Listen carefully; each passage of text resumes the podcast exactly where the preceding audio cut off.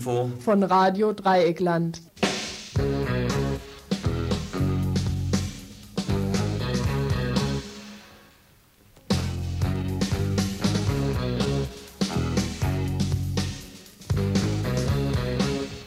Ihr hört das Tagesinfo vom 7. Februar 1992. Ja, schönen guten Abend, liebe Hörerinnen und Hörer. Willkommen zum Info am Freitag. Leicht verspätet, aber dafür etwas voll, dafür recht bunt auch und dafür auch hoffentlich spaßig. Spaß werden wir haben mit einem, mit unserem, dem, dem bevorstehenden Landes, Landtagswahlkampf.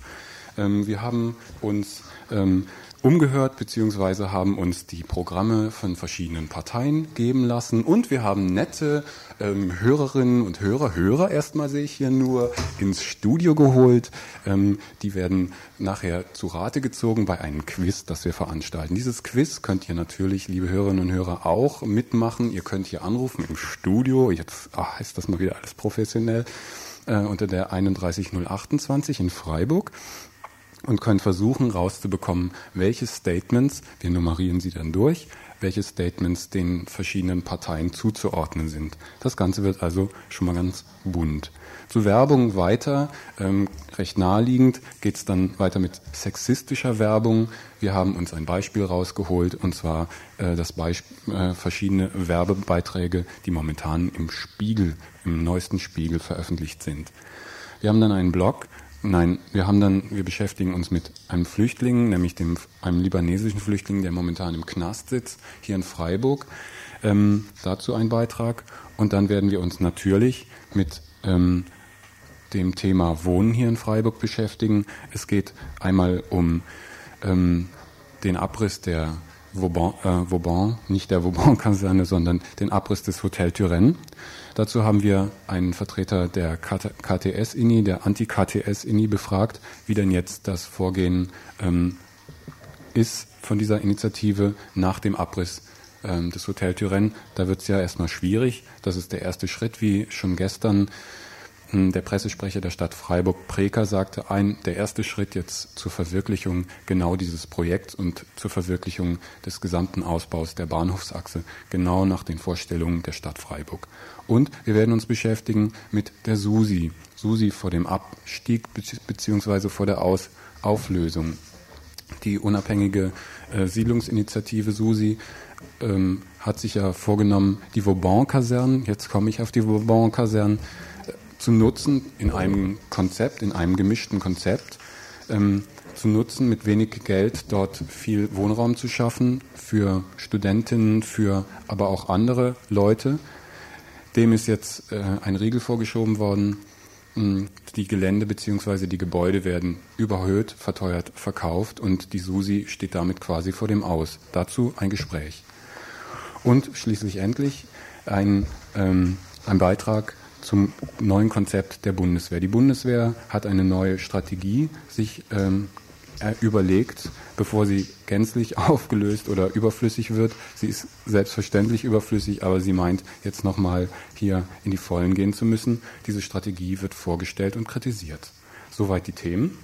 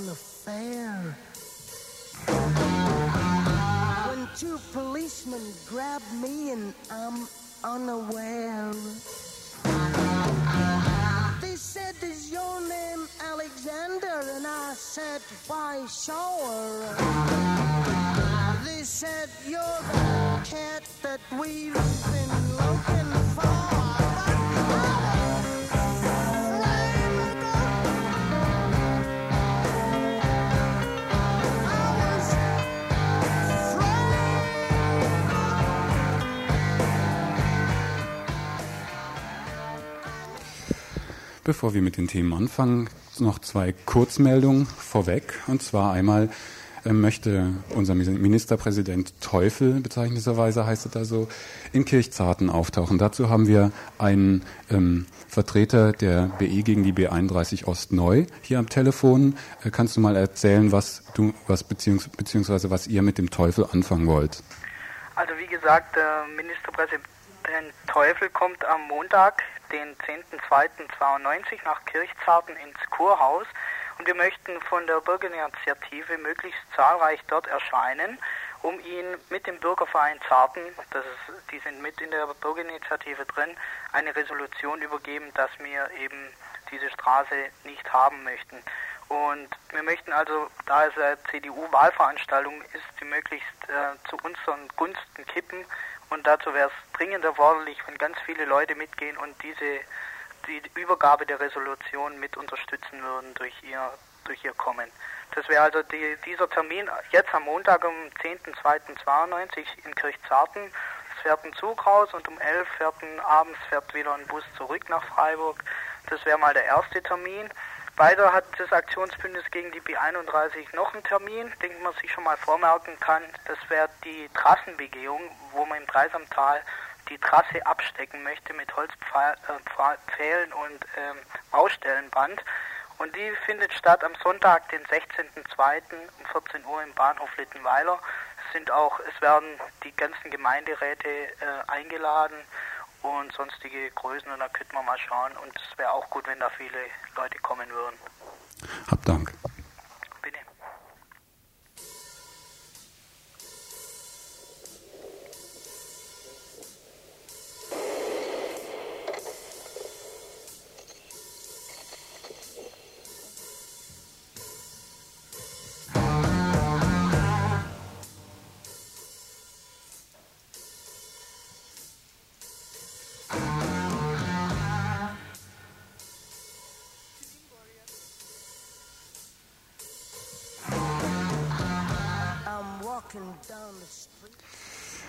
Das war schon eine Vorankündigung einer Wahlveranstaltung. Wahlveranstaltungen werden jetzt demnächst auf äh, Freiburg und natürlich auf das gesamte baden-württembergische Ländle zukommen. Ähm, des Weiteren werden wir überschüttet momentan mit eben solchen kleinen, netten, bunten Broschüren, die mit Programmen beziehungsweise mit Absichtserklärungen vollgestopft sind. Wir haben mal diese Erklärungen, wir haben diese kleinen Broschüren gesichtet und haben uns überlegt, was denn da effektiv drin steckt. Wir werden also jetzt hier ein kleines Quiz veranstalten. Wir, ihr, liebe Hörerinnen und Hörer, könnt nochmal anrufen. Ihr könnt euch einschalten und versuchen herauszufinden, welche Partei äh, mit welchen äh, Phrasen äh, aus ja, sich hervortut. Ähm, wir haben es so gedacht, ähm, wir werden jetzt hier einfach das Ganze als These, als Phrase äh, kennzeichnen, nummerieren. Wir haben dann noch ein paar nette Leute hier ins Studio eingeladen. Hallo! Und dann werden wir, ähm, dann müssen die Leute das eben wählen beziehungsweise sagen, was denn hier ansteht. Okay, Phrase 1. Statement 1. Sie haben die Wahl zwischen weiter so und einem Neubeginn in Baden-Württemberg. Wir stehen für die Welt von morgen und gehen den Problemen an die Wurzel, statt an ihren Folgen herumzubasteln. Wir sind uns darüber im Klaren, dass es heute nicht mehr reicht, nur die richtigen Fragen zu stellen. Die Probleme unserer Industriegesellschaft verlangen nach neuen Antworten. Phrase 2 Mit der Entwicklung moderner Industriegesellschaften ist nicht nur ein hohes Wohlstandsniveau, sondern häufig auch der Verlust immaterieller Werte wie Geborgenheit, Solidarität und wechselseitigen Vertrauens verbunden. Neue Werte und Bedürfnisse entstehen, alte Werte werden umgedeutet, die Rangordnung von Werten verändert sich. Die höhere Sensibilität gegenüber Fragen des Umwelt- und Naturschutzes, das veränderte Verhältnis zwischen Mann und Frau, der Wunsch nach mehr Beteiligung an Entscheidungsprozessen in Politik, Wirtschaft und Gesellschaft spiegeln zum Beispiel diesen Wandel wider. Er ist typisch für eine Gesellschaft, die auf wissenschaftlichen und technischen Fortschritt, auf wirtschaftliches Wachstum und freiheitlichen Pluralismus baut. Ja, jetzt erstmal diese zwei Statements und ich gebe mal hier ins Studio. Hm? Habt ihr euch schon, uh, habt ihr euch schon entschieden? Ja, das war ja wohl eine klare Sache, finde ich. Aber ich würde sagen, dass erstmal die Hörer dran Ja, denke ich doch auch. Naja gut, also wenn die sich nicht melden, dann müssen wir erstmal mit noch zwei, drei Statements weitermachen, wenn ihr es schon klar habt. Statement Nummer 3. Wir stehen für eine Politik, die sich den Herausforderungen unserer Zeit stellt. Wir stehen für soziale Solidarität, für eine menschenwürdige Grundsicherung und neue Lebensqualität für alle. Wir stehen für Bildungspolitik, die Bildung als Möglichkeit zur freien Entfaltung der Persönlichkeit ansieht. Statement Nummer 4 ist das? Jawohl. Und zwar, wir brauchen eine offene Gesellschaft, die Eigenverantwortung und individuelle Vorsorge fördert und nicht noch mehr Bevormundung und Bürokratie. Wir brauchen eine Landespolitik, die so dynamisch und kreativ ist wie die Menschen, die hier leben. Haben wir noch mehr? Ja, natürlich, klar. Statement Nummer 5, wenn ihr noch weiter mitmacht. Unsere Politik wendet sich gegen eine Fehlinterpretation in den Formen eines individuellen oder Gruppenegoismus, der keine Rücksicht auf die Rechte und Interessen anderer nimmt. Zur Selbstbestimmung und Selbstverwirklichung des Einzelnen gehören auch die Bereitschaft zur Übernahme gesellschaftlicher Mitverantwortung, gehören hm, Leistungsbereitschaft und Pflichtbewusstsein. Oder noch zuletzt ein sechstes Statement. Jetzt aber kommen nie dagewesene Herausforderungen und Bedrohungen auf uns zu. Die Finanzierung der deutschen Einheit und die unabsehbaren Folgen der, Folgen der Veränderungen im Osten Europas. Der europäische Binnenmarkt mit verschärftem Wettbewerb und den geplanten Erweiterungen. Wir in Baden-Württemberg haben mehr zu verlieren als alle anderen, weil wir mehr erreicht haben als alle anderen. Deshalb müssen wir jetzt auch in der Politik alles mobilisieren, was unser Land wirtschaftlich so erfolgreich gemacht hat. Die nächsten Jahre verlangen unserem Land alles ab.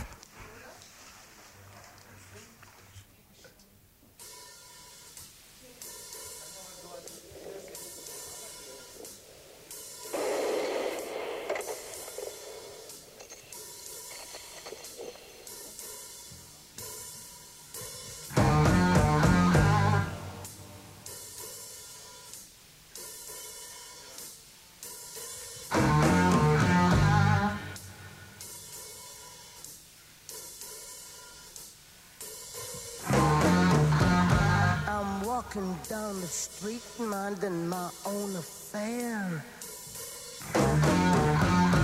When two policemen grab me and I'm unaware.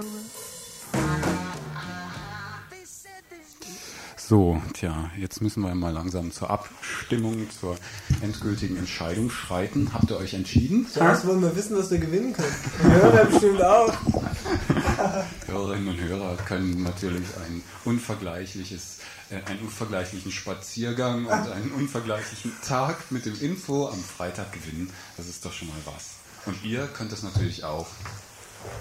Nicht, nicht, gew nicht gewünscht oder wie? Doch, gewünscht. Also, alles klar, jetzt sagt schon, rückt raus. Ja, also zuerst mal möchte ich vorausschicken, dass ich eh nicht wählen werde und dass ich gegen diesen ganzen Käse bin. Und allerdings war es auch relativ leicht zu erkennen, wer da was gesagt hat. Vor allem nicht das erste waren die Grünen, das zweite die ÖDP. Dann kamen die sozialdemokratischen Fuzis, die FDP, die CDU und am Schluss, denke ich, die Reps. Republikaner. Folge los.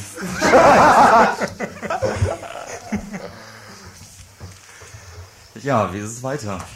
Noch irgendwelche anderen Meinungen dazu? Also das letzte war die CDU. Ja, das letzte, äh, das, das war leider auch nicht richtig. Das war nicht die CDU. Waren alles die Grünen. Fast, fast. Nein, fast. Also, wir können es ja nochmal durchgehen. Eben, also als Lösung jetzt so langsam. Also alle wirklich daneben. Oder hat noch jemand jetzt einen ganz konkreten Vorschlag? Statement Nummer eins. Warte doch noch mal, ob noch jemand anruft. Vielleicht. Ja, ruft noch jemand an? Im Laufe, des, Im Laufe der Sendung meinst du? Ja, das bis zum Schluss dann auflösen. Ja, würde ich sagen. Okay, Also, okay. okay. bis zum Schluss. Aber du sagst gerade schon richtig halt, ähm, so bei der Wahl mitmachen oder nicht. wir haben hier noch ein kleines Blatt dann dazu, äh, denn wer für alle diese Ziele tatsächlich doch eintreten sollte, hat dann eben am 5. April, da findet nämlich dann diese Wahl statt, die Wahl, oder? Hm, hat er sie doch nicht? Doch alles nur ein Mix, aus ständig den gleichen Schlagworten, schön verpackt, natürlich müllbewusst in grün, blau, gelbe Umweltschutzpapier, aber dennoch Hochglanz nicht verachtende Hefte. Wir brauchen eine offene Gesellschaft, die Eigenverantwortung und individuelle Vorsorge fördert und nicht noch mehr Bevormundung und Bürokratie. Ein Zitat. Eine Partei? Noch eine Partei. Wir wollen die Handlungsfreiheit des Einzelnen. Wir stehen für Demokratie, für die Selbstbestimmung der Menschen, für die freie Wahl der Lebensformen, die individuelle Existenzsicherung. Wieder eine Partei. Noch eine Partei. Wir wollen die Handlungsfreiheit des Einzelnen durch mehr Eigenverantwortung, Mitbestimmung, Mitentscheidung, Solidarität, Partnerschaft, Schutz und Förderung der Familie, Solidarität, Zukunftsoffenheit, Grundsatztreue, Wandel in Freiheit, Wertewandel, Pluralisierung, Selbstbestimmung, Selbstverwirklichung, Leistungsbereitschaft, Umweltchancen, Konkurrenz, konkurrenzfähige äh, was konkurrenzfähige Forschung, leistungsfähige Technologie, ethische Herausforderungen, Legitimität, Durchschaubarkeit, Mitwirkung, Mitbestimmung, Mitentscheidung, Solidarität. Ihr hört das Tagesinfo vom 7. Februar 1992.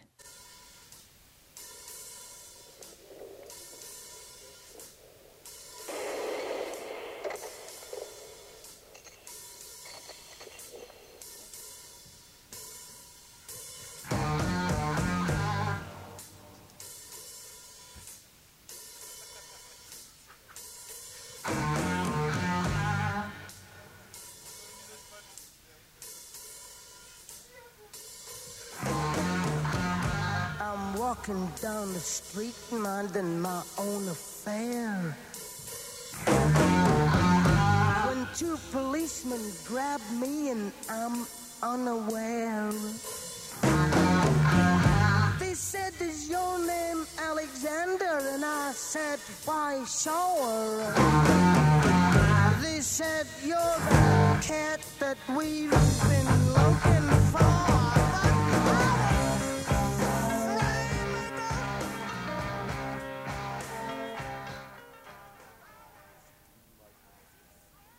Alte Binsenweisheit greift in doppelter Hinsicht zu kurz. Zum einen sind fast alle Medienorgane engstens verknüpft mit der kapitalistisch verkaufsorientierten Konsumgesellschaft. Es stellt sich also die Frage, wer denn hier Medienwirklichkeit schafft. Zum anderen sind es ja nicht nur die Meinungen, die da gemacht werden. Die Rede ist von Werbung, also von der Multiplizierung, von der Steuerung und von der Verstärkung der ach so wichtigen Konsumentinnenbedürfnisse. Das Medium, sei es Zeitung, Radio oder Fernsehen, richtet sich nicht nur nach den Vorgaben der Werbeindustrie, es zeichnet sich auch eine Verschmelzung von Werbung und Nachricht, also von, wenn auch verzerrter Wirklichkeit und industriell gesteuerten Traumwelten ab. Meinungsmache ist also nur ein Teil der Wirklichkeit. Träume und Fantasien sollen möglichst unterbewusst gesteuert und reproduziert werden. Werbung zielt nicht immer aber immer öfter unter die Gürtellinie. Und die Werbestrategen wissen ganz gut, wie es dort bei den entsprechenden Käuferschichten aussieht. Ich sprach von Käuferschichten und damit seid ihr, liebe Männer, liebe Hörer, angesprochen. Zückt eure Geldbörse und kramt eure männlichen Fantasien heraus. Wir schlagen exemplarisch auf. Den Spiegel. Nach eigener Einschätzung linksliberal und Deutschlands größtes Nachrichtenmagazin selbstredend, dass ein Auto nicht bloß ein Haufen Blech ist, der schon längst verboten gehört. Nein, es wird einem ein Anti-Stress-Programm empfohlen. Temperament bezieht sich dabei sowohl auf das Auto als auch auf die silbermetallic lackierte Frau, deren Profil über, übergroß abgebildet ist. Doch auch dem potenziellen Arbeitgeber werden die sexistischen Fantasien vollauf bestätigt. Man schlage den aktuellen Spiegel auf, Seite 74. Ein aufgedunsener Typ mit Hemd und Krawatte sitzt am Schreibtisch. Büroatmosphäre, Computer im Hintergrund, versteht sich. Vor ihm, dem Betrachter den Rücken zugewandt, eine Frau in Unterwäsche. Offensichtlich und ach wie typisch eine Sekretärin. Sprechblase. Baby, du kannst einpacken. Ich muss Punkt 19 Uhr zu Hause sein. Da läuft Polizeireport Deutschland. Tele 5 verspricht gute Unterhaltung. Auch der Linksintellektuelle darf schmunzeln und glotzen. Man kennt sie, die doofe Zigarettenwerbung und die nackte, bemalte Frau, die HB raucht. Dasselbe Konzept bei der Werbung für Einhornhemden. Und dazu ein spaßiger Text. Sparen wir vielleicht an der falschen Stelle? Ah, aber sicher an der schönsten. Der Spiegel zieht sich bei der Frage, warum denn sexistische Werbung zugelassen wird, darauf zurück, dass grundsätzlich alles ins Blatt kommt, was erlaubt wird. Damit halten es alle Blätter und Sender so, von der Z hier in Freiburg bis zur Bild. Letztlich nicht mehr ganz so tump sexistisch soll Werbung heute sein, denn der durch Lifestyle-Blätter Tempo und Wiener beispielsweise gestellte moderne Mann möchte sich abheben vom sexistischen Proletarier und damit haben treudove Sprüche bei Ehrenstädter Wein zum Beispiel nichts mehr verloren. Bei modernen Unterdrückern.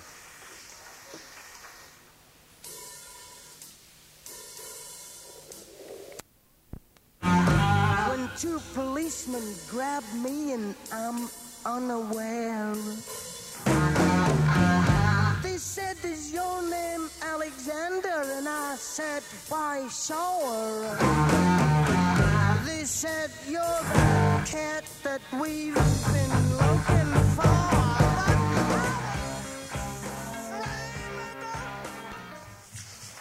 Nächstes Thema, Susi von dem Aus. Susi, das ist die selbstorganisierte unabhängige Siedlungsinitiative, die es äh, seit 1990 gibt und die sich vorgenommen hat, die Kasernen am Waberkalende zu nutzen.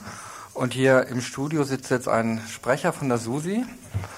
Äh, vielleicht kannst du noch mal kurz, kurz noch mal die Ziele der Susi sagen, für die, die es nicht wissen oder ähm, nicht mehr so genau wissen.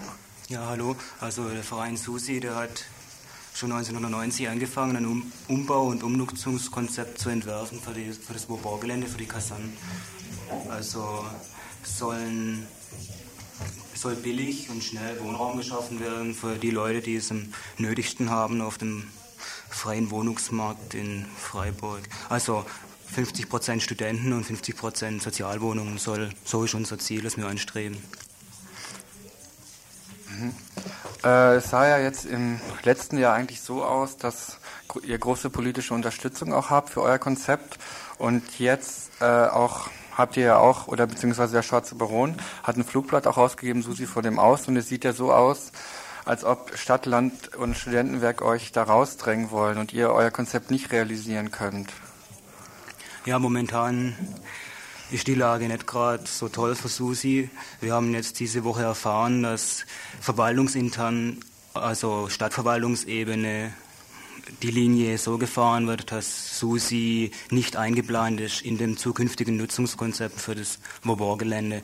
Also rein sollen, was also verwaltungsintern momentan feststeht, rein soll, äh, sollen 500 Studentenplätze, die das Studentenwerk machen soll. Rein soll dieses Bezirkssammellager und unter anderem auch noch äh, Unterbringung von Polizeischülern. Das sind die drei Gruppierungen, die schon feststehen, verwaltungsintern.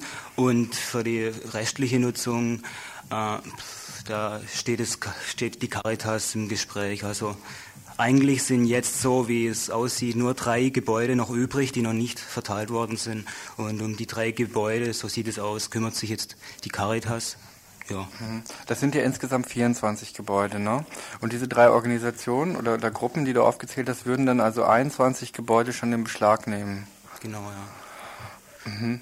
Ähm, äh, was das Studentenwerk angeht, war es ja erst so, dass das Studentenwerk da kein Interesse hatte, da Räume für sich zu reklamieren oder Gebäude für sich zu reklamieren. Und da haben die anscheinend ja jetzt doch ihren, ihren ihre Politik geändert und, und äh, wollen, wollen da plötzlich doch rein. Das Studentenwerk hat die Schwierigkeit, dass sie ja im Gegensatz, im Gegensatz zu Susi viel mehr Geld benötigt. Und äh, jetzt, da dieses 1000 Wohnplätze-Programm in Freiburg äh, ansteht, davon halt 500 auf dem Vauban-Gelände, Studentenwerk in Schwierigkeiten, in Finanzschwierigkeiten kommen kann, wenn nicht äh, der Förder, die Fördermittel vom Land aufgestockt werden. Und da haben wir unsere Chance drin gesehen, dass das Studentenwerk äh, ja, geldmäßig in Schwierigkeiten kommt. Aber jetzt sieht es so aus, dass das Studentenwerk nimmt, was es kriegen kann. Also. Ja, ihr sagt ja, dass ihr viel billiger seid als das Studentenwerk. Also euer, Kon euer Konzept ähm, einfach um einige Millionen weniger der Stadt kosten würde, wenn es umgesetzt würde. Ich meine, im Endeffekt kostet es die Stadt ja gar nichts, sondern es kostet äh, also die Zuschüsse für Studentenwohnplätze, die kommen vom Land und die würden, äh, Studentenwerk wird einen Finanzbedarf haben von ungefähr 45.000 Mark pro Platz, während wir äh, anlehnend, an, anlehnend an das Konzept in Konstanz ausgerechnet haben, dass wir durch unsere Eigeninitiative und Selbsthilfe auf einen Finanzbedarf von 15.000 Mark pro Platz kommen. Hm. Also das ist schon beträchtlich. Es sah ja im letzten Jahr so aus, dass sich viele Politiker auch hinter euch stellen. Also mir fällt jetzt zum Beispiel Gernot Erler ein, der sich da sehr in die Öffentlichkeit so gestellt hat und euch unterstützt hat. Und wo ist, ist jetzt eigentlich jetzt diese politische Unterstützung äh, geblieben? Also die politische Unterstützung, die ist schon noch vorhanden auf Gemeinderatsebene, sieht es uns gegenüber gar nicht so schlecht aus. Nur, also die Stadtverwaltung ist eine ja, so wie wir das jetzt erfahren haben, eigentlich eine Macht für sich. Zum Beispiel diese, dieses definitive verwaltungsinterne Susi ist draußen aus dem Gelände. Also dieser Spruch, der war den Gemeinderatsmitgliedern zum Großteil noch überhaupt nicht bekannt. Hm. Also da ist dann schon noch zu erwarten, dass die sich noch für euch einsetzen. Ja, da sehen wir noch große Chancen drin, ja. Ihr habt ja nächsten Montag ein Treffen mit äh, Müller-Klute vom Studentenwerk und mit Ungarn-Sternberg. Was erwartet ihr euch dann davon? Dass, äh, ja, dass die Tatsachen endlich mal auf den Tisch gelegt werden, weil momentan war es äh, uns gegenüber meist so eine Beschwichtigungstaktik. Wir werden halt hingehalten und man findet uns ja toll und alles ist gut, was wir machen, aber konkret gab es noch keine eindeutigen Absagen uns gegenüber und beziehungsweise natürlich auch keine Zusagen und wir hoffen, dass am Montag da richtungsweisend was passiert. Mhm. Ihr plant für morgen eine Fahrraddemo? Mhm, ja, richtig. Also äh, eigentlich geht es ja aus vom Schwarzen Baron, also vom Wohnungspolitischen Arbeitskreis, ASTA, UASTA und die Fahrraddemo ist morgen um 11 vorm KG2 und soll ans Wobor-Gelände führen. Ja. Und auch um politischen Druck zu machen, habt ihr auch eine Unterschriftenliste ausgelegt an verschiedenen Orten. Kannst du dazu noch mal was sagen? Ja, die Unterschriftenliste, die zielt vor allem in Richtung Studierende. Also sie soll äh, uns eine Resonanz zeigen, dass die Studierenden nicht einfach so damit einverstanden sind, dass auf dem Warborg-Gelände so ein Studentensilo à la Sundgauer Allee von Studentenwerk hingeglotzt wird, welches natürlich mit seinen bekanntlich hierarchischen Strukturen ja, einfach so eine Wohnfläche auf Zeit bietet für die Studenten, während unser Projekt ja durch seine Selbstorganisation viel größeren Freiraum auch bietet von Anfang an. Hm.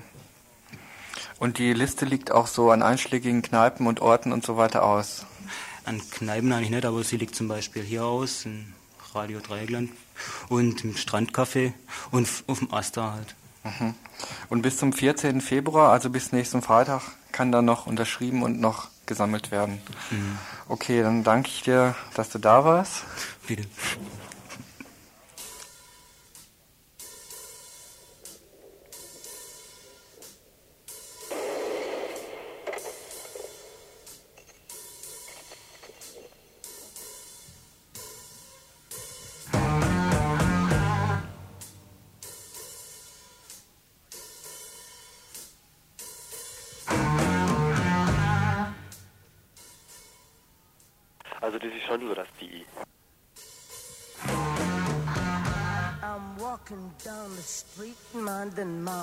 Affair. When two policemen grab me and I'm unaware.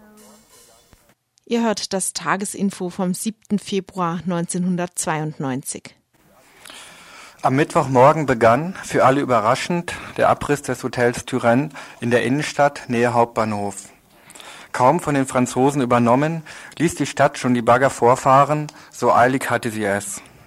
Zwei Einsprüche wegen Schwermetallbelastungen wurden abgelehnt, ein Zwischennutzungskonzept, etwa für Obdachlose oder Flüchtlinge, sah die Stadt nicht vor. Das völlig intakte Gebäude muss der geplanten Kultur- und Tagungsstätte KTS weichen, einen Prestige- und Prunkklotz, das Teil groß angelegter Umstrukturierungspläne der Stadt ist und die Mieten im Stadtteil demnächst mächtig in die Höhe treiben wird. In den vergangenen Tagen haben wir bereits ausführlich hierüber im Info berichtet. Für die GegnerInnen der KTS ergibt sich durch den Schnellabriss des Hotels Turenne eine neue Situation. Sie haben im Dezember 91 noch versucht, die Zulassung eines neuen Bürgerentscheides zu erklagen und sind abgewiesen worden. Anfang Februar haben sie beim Verwaltungsgericht in Mannheim Berufung eingelegt.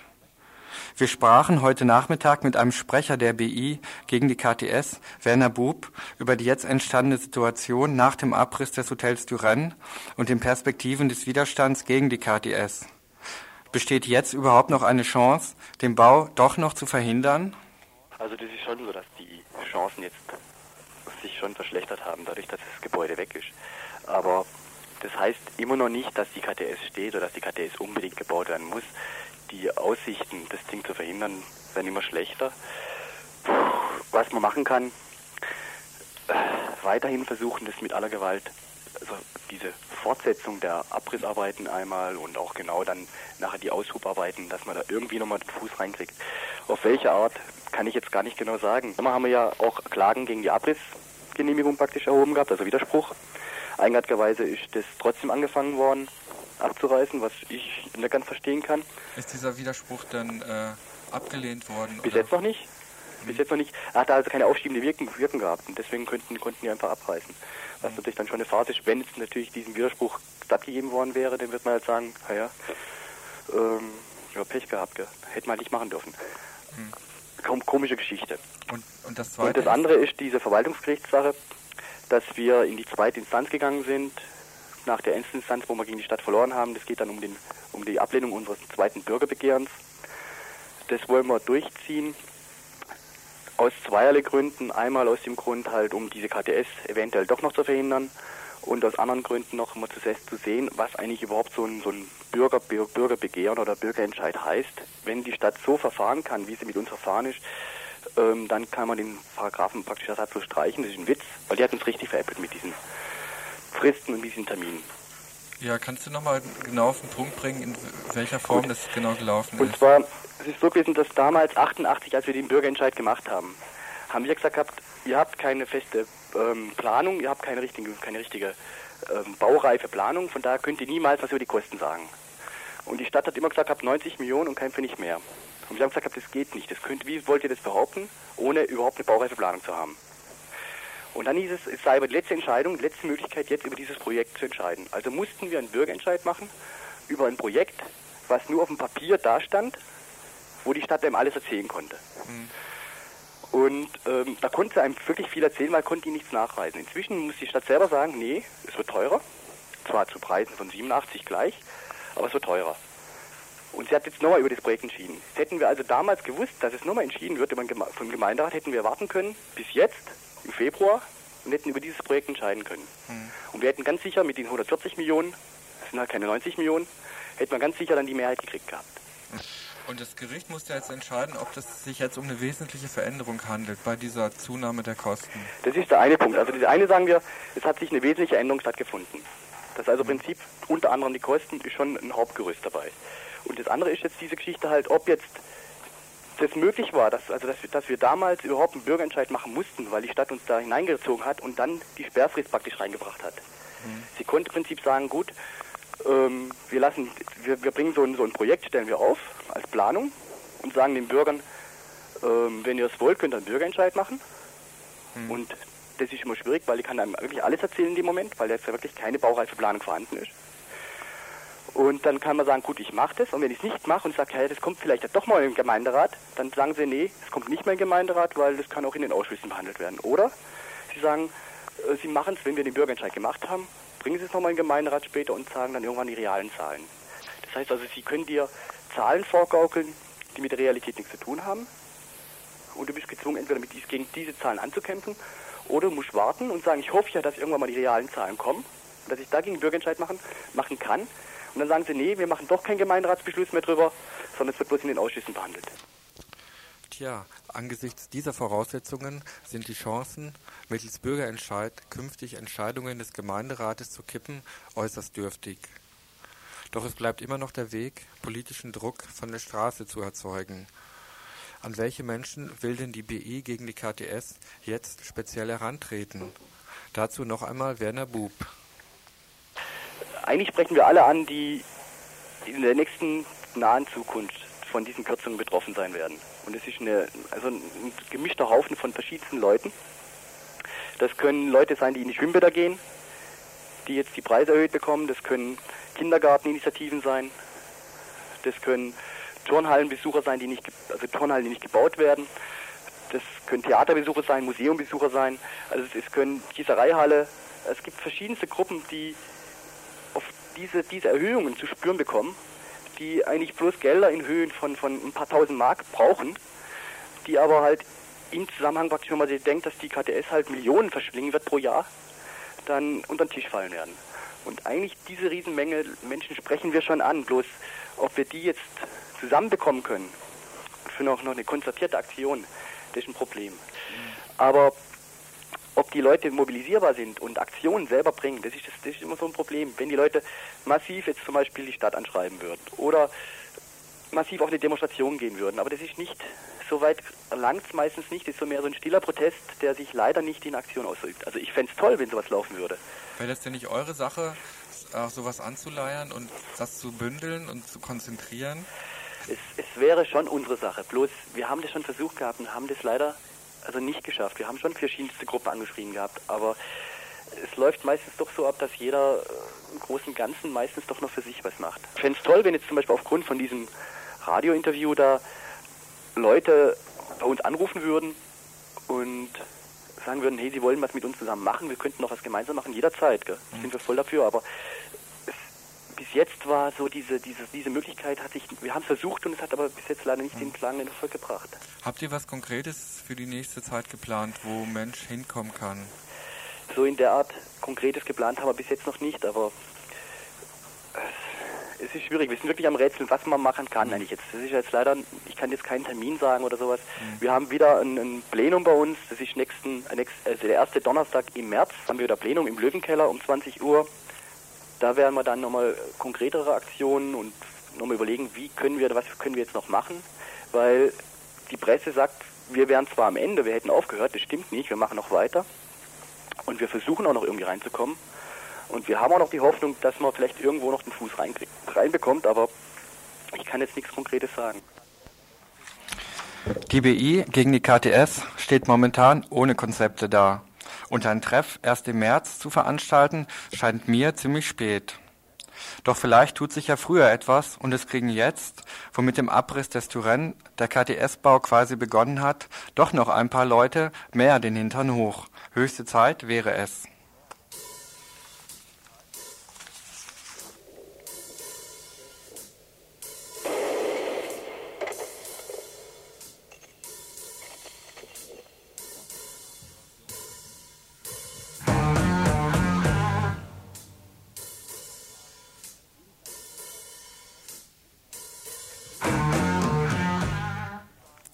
Frieden schaffen ohne Waffen, Schwerter zu Flugscharen, keine Macht den Militärs. So lauten alte Forderungen der Friedensbewegung, die vor allem gegen die militärische Organisation des eigenen Staates gerichtet waren, gegen Bundeswehr und NATO also, bekanntlich mit wenig Erfolg. Schon damals gerieten die Militärs in arge Legitimationsnöte und machten sich mit ihren Szenarien über das angeblich angriffslustige und Weltherrschaft erstrebende Sowjetreich allenfalls lächerlich und schickten Wasserwerfer und Bullen gegen Friedensdemonstrantinnen vor. Abgerüstet haben sie keine einzige Waffe. Heute gibt es die SU nicht mehr und der Warschauer Pakt hat sich aufgelöst. Grund für Bundeswehr und NATO, endlich abzutreten? Keineswegs. Generäle und militärisch-industrieller Komplex sind seit geraumer Zeit eifrig dabei, neue Aufgaben zu suchen, die ihrer überflüssig gewordenen Existenz neue Legitimation verschaffen soll. Im November 91 trafen sich die NATO-Oberen in Rom, um ein neues NATO-Konzept zu entwickeln.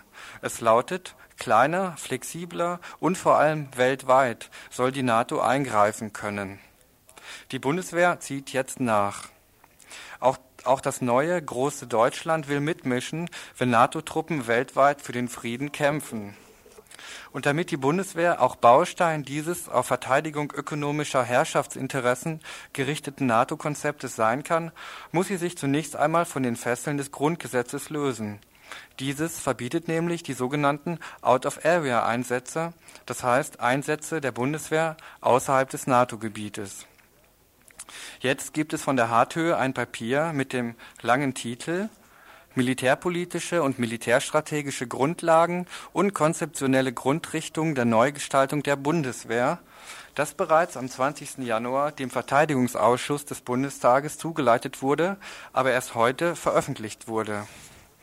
In diesem Papier wird davon ausgegangen, dass die Grundgesetzänderung für kollektive Einsätze der Bundeswehr über NATO-Gebiet hinaus bereits beschlossene Sache ist. Es geht jetzt nur noch um das Wie.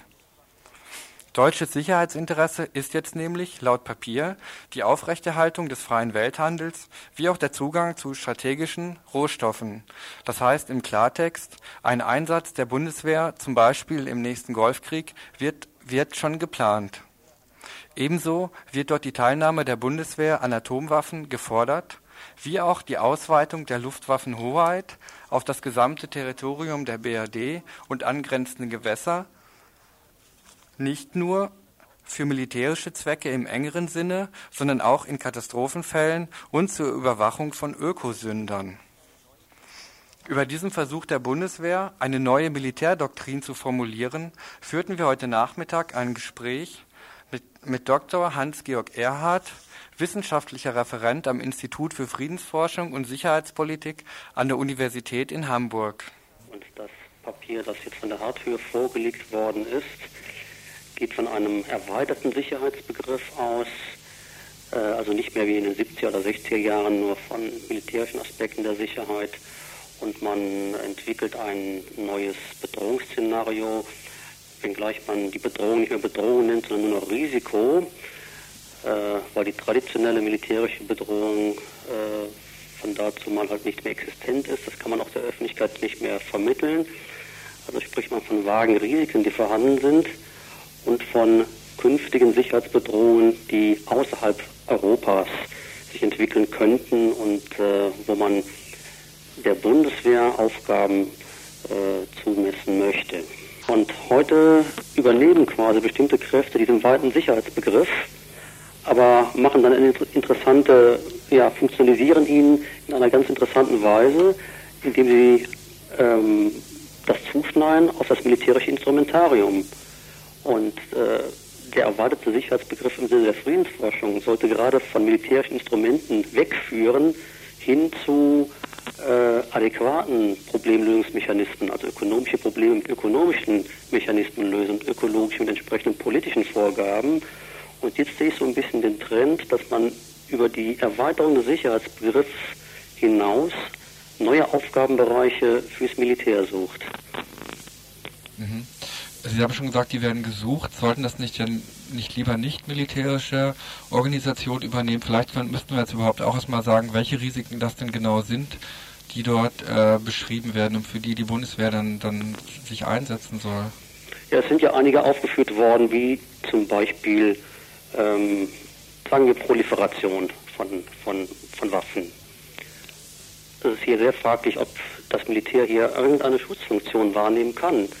Das ist in der Tat ein, ein politisches Problem. Wir haben ja gerade in der Bundesrepublik eine Reihe von Skandalen gehabt äh, im Bereich illegale Waffenexporte. In diesem Bereich müssen Änderungen geschaffen werden. Da hat die Bundeswehr relativ wenig Handlungsmöglichkeiten. Ein anderer Punkt, der genannt wird, äh, ist die Sicherung von strategischen Rohstoffen. Was soll da die Bundeswehr machen? Soll sie äh, ja, die Länder, in denen die strategischen Rohstoffe liegen, schützen? Oder was wird gemacht, wenn diese Länder, in diesen Ländern politische Veränderungen eintreten? Äh, man könnte hier an Kuwait denken. Es ist also eine, eine, eine Frage des, des politischen Instrumentariums. Und da gibt es verschiedene Aspekte, verschiedene Instrumente. Das Militär ist eines davon. Äh, ich bin der Meinung, es handelt sich hier um Probleme, die sind nicht mit militärischen Instrumenten zu lösen, sondern mit anderen Instrumenten, mit politischen, mit ökonomischen und so weiter, mit diplomatischen vor allen Dingen. Hm. Ja, ihr eine nicht unbeträchtliche Friedensbewegung, die ja seit Jahren ein atomwaffenfreies Deutschland oder atomwaffenfreies Mitteleuropa fordert mhm. und die ja eigentlich auch mit dieser Wiedervereinigung und auch mit dem Zerfall des Warschauer Paktes auch gehofft hat, hier da politisch voranzukommen. Aber genau dieses Papier von der Bundeswehr geht ja genau in die andere Richtung, also eine Festschreibung auch dieses, ähm, diese, also des Status quo quasi. Ja, also es enthält schon eine ganze Menge alten Denkens, möchte ich sagen. Und äh, was die Atomwaffenfreiheit angeht, gut, für, für Ostdeutschland ist sie ja vertraglich festgeschrieben. Das ist ja schon mal ein kleiner Fortschritt. Und äh, was Westdeutschland angeht, klar, dass die, die Kurzstreckensysteme äh, ganz zurückgezogen werden, was allerdings wahrscheinlich oder nein, tatsächlich schon abgemachte Sache ist, das ist die Stationierung von luftgestützten Atomwaffen. Und äh, das wird dann die künftig die einzige Komponente bleiben, die auch in der Bundesrepublik stationiert werden sein wird. Das heißt, sie will dann auch, dass sie auch weiterhin Atomwaffen stationiert bleiben? Ich gehe davon aus, dass es da bestimmte Kräfte sowohl in der Regierung als auch äh, bei der Bundeswehr gibt, die das wollen, ja. Sehen Sie denn eine Chance, jetzt auch zu verhindern, dass dieses Papier denn und auch die Pläne von Kohl äh, bis 94 eben so eine Grundgesetzänderung durchzukriegen, doch noch zu verhindern? Ja, natürlich ist, besteht da eine Chance. Äh, es kommt darauf an, wie sich die Mehrheitsverhältnisse im Bundestag entwickeln. Äh, es besteht aber auch eine Gefahr natürlich, dass wenn nicht die gewünschten Mehrheiten im Bundestag zustande kommen, versucht wird, Pflöcke einzuhauen und peu à peu halt Sachzwänge zu schaffen. Ich nenne nur ein Beispiel. Ähm, die humanitären Einsätze ähm, im Irak für die dortigen Kurden sind eigentlich verfassungsmäßig nicht gedeckt gewesen. Äh, ein anderes Beispiel. Es sind UNO-Inspektorenteams im Irak tätig, unter anderem auch unter Beteiligung von Bundeswehrsoldaten. Das ist eigentlich nicht abgedeckt. Mhm. Wir sind also momentan in einer Grauzonen-Situation, die natürlich noch eine Erklärung verlangt. Und eine, eine einfache Lösung wird es da nicht geben. Was wichtig ist, das ist, dass eine intensive öffentliche Debatte stattfindet über dieses Thema. Die vermisse ich noch immer. Ihr hört das Tagesinfo vom 7. Februar 1992.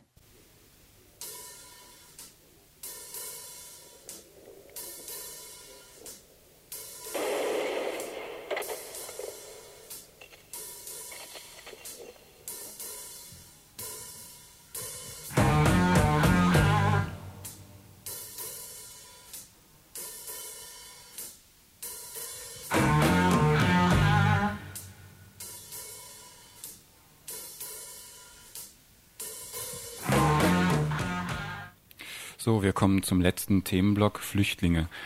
Ähm, vorab eine Kurzinformation, die ich erst vor kurzem recherchiert habe. Das Ganze hört sich an wie eine gut geschriebene Kriminalstory oder zumindest der Anfang davon. Heute vor einer Woche am Freitag in Frankfurt ein LKW mit französischem Kennzeichen, genauer mit Lyon-Kennzeichen, ähm, bleibt auf der Autobahn hängen mit Motorschaden und bleibt dann letztlich quer auf der Autobahn liegen. Er wurde abgeschleppt und bis Montag auf einer Raststätte stehen gelassen. Wie der Pressesprecher der Polizei in Frankfurt dann äh, mitteilte, ich habe ihn angerufen, wurde am Montag dann beobachtet, Zitat, mehrere kleine dunkelhäutige Menschen sprangen um den LKW herum. Zitat Ende. Es handelt sich um 25 Frauen und fünf Männer aus den Philippinen. Sie sitzen inzwischen in Abschiebehaft, sie wurden dann sofort festgenommen.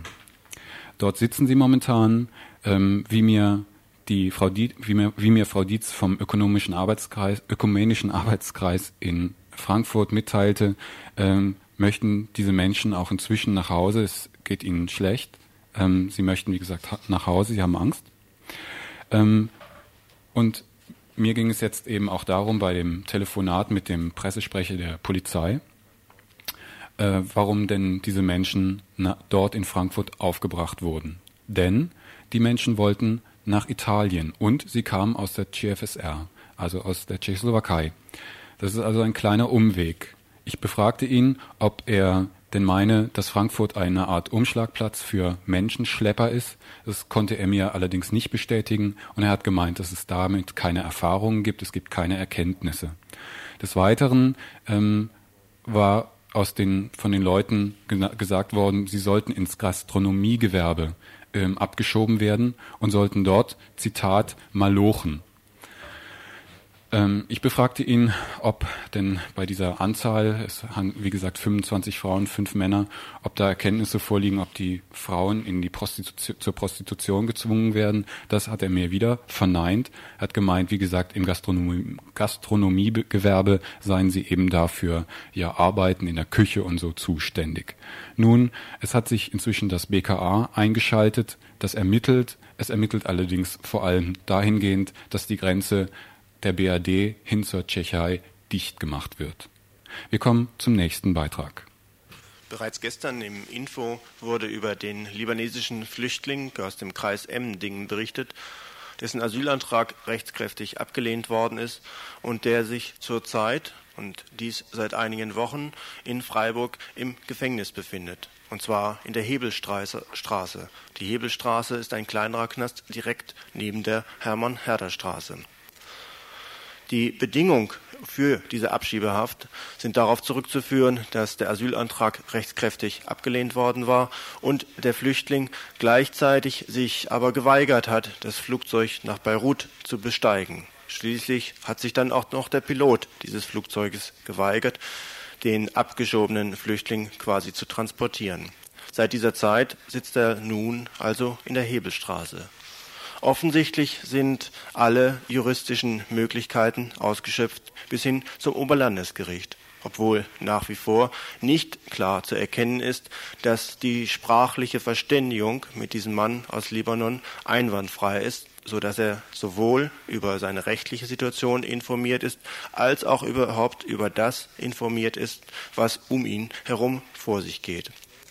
Er hat bislang darauf verzichtet, sich selbst an die Öffentlichkeit zu wenden, da er dann befürchten könnte, dass das seine eventuelle Aufenthaltssituation im Libanon selbst noch einmal verschlechtern würde, zumal er angegeben hat, er sei damals während seines Aufenthalts im Libanon gefoltert worden. Ginge er nun also in die Öffentlichkeit, könnte dies möglicherweise den syrischen Geheimdienst auf ihn selbst aufmerksam machen, und das würde wiederum falls er abgeschoben wird, die Bedingungen seines Aufenthalts im Libanon verschärfen. In einem anderen Fall wurde ein libanesischer Flüchtling ebenfalls versucht abzuschieben, zum Teil sogar über den Umweg über Syrien, obwohl er hier in seinem Asylverfahren angegeben hat, dass er gegen Syrien gekämpft hat. In diesem in dieser Situation des libanesischen Flüchtlings aus Ravensburg sollten Beamte des Bundeskriminalamts mit ihm über Damaskus nach Beirut fliegen, hatten allerdings in Damaskus selbst drei oder vier Tage Aufenthalt.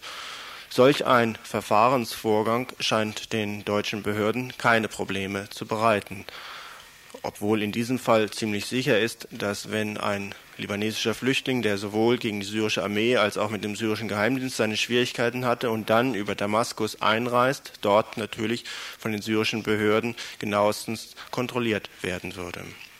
In diesem Fall ist der libanesische Flüchtling dann letzten Endes doch von der Abschiebung verschont worden. Allerdings erst dann, als er zwei Selbstmordversuche gemacht hat und als er drohte, das Flugzeug in Brand zu setzen, in dem er hätte transportiert werden sollen.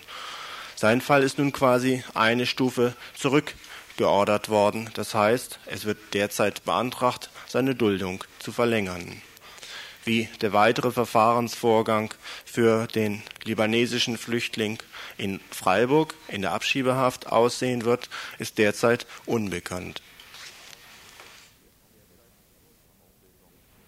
So, und wir kommen jetzt zur Auflösung unseres kleinen Quiz, das wir gemacht hatten anlässlich der bevorstehenden Bundestags, nein, nicht Bundestagswahl, Landtagswahl ist es nur, aber immerhin. Und da hatten wir als Statement Nummer eins, das begann, Sie haben die Wahl zwischen weiter so und einem Neubeginn in Baden-Württemberg. Und das stammte von den Grünen. Und das Statement Nummer zwei mit der Entwicklung moderner Industriegesellschaften ist nicht nur ein hohes Wohlstandsniveau, sondern häufig auch der Verlust immaterieller Werte. Gla verbunden, Gelaber, Gelaber. Gelaber, Gelaber von der CDU. Ja, wie wäre es anders zu erwarten? Wir stehen für eine Politik, das Statement Nummer drei, die sich den Herausforderungen unserer Zeit stellt. Die Herausforderungen der Zeit möchten sich die Grünen stellen. Und wir brauchen eine offene Gesellschaft, Statement Nummer vier. Claro, Liberale. Unsere Politik wendet sich gegen eine Fehlinterpretation, das nächste Statement. Nummer 5 war es, die CDU. Jetzt aber kommen nie dagewesene Herausforderungen und Bedrohungen auf uns zu. Die Bedrohung sieht Nummer 6 die FDP. Die die, die Stereotypen der SPD müssen noch etwas auf sich warten lassen. So, und nun zu den Veranstaltungshinweisen.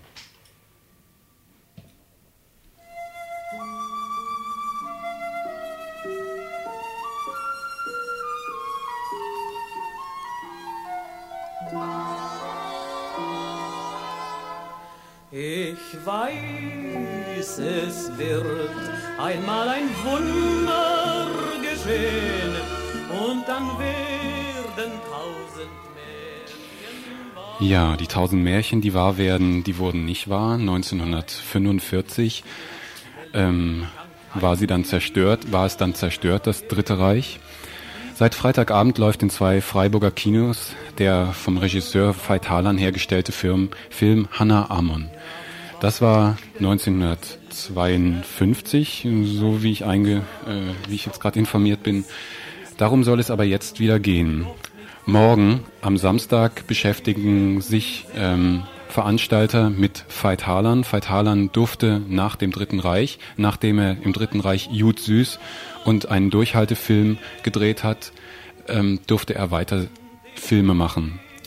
Über Veit Harlan wird, wie gesagt, morgen und übermorgen ähm, ähm, Veranstaltungen geben, beziehungsweise auch diese Filme vorgeführt werden, unter anderem Jud Süß, morgen um 15 Uhr mit einem Einführungsvortrag. Und übermorgen beispielsweise, also am Sonntag, um 16.30 Uhr den Film Ich werde dich auf Händen tragen.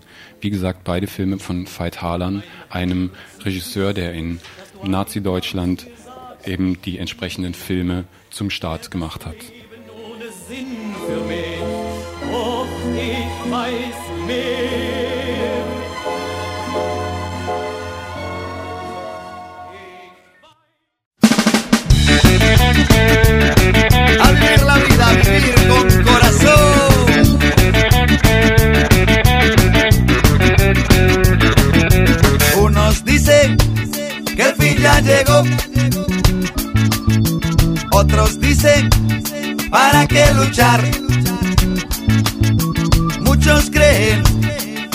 Pueden más.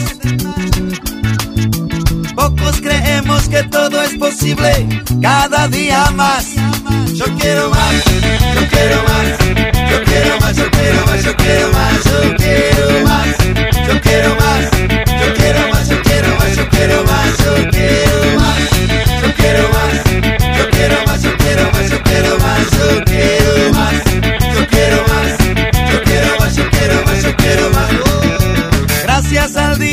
día a día. Muchas gracias. Gracias por compartir. Gracias por tanta vida. Utopía de seguir. Nicosia Colifata, Due Forni Vecindad. Las madres de la plaza, Mariachi Tripitao. Caimada da Galiza, matando la maldad. Mapuche Saharaui, galpones de hermandad.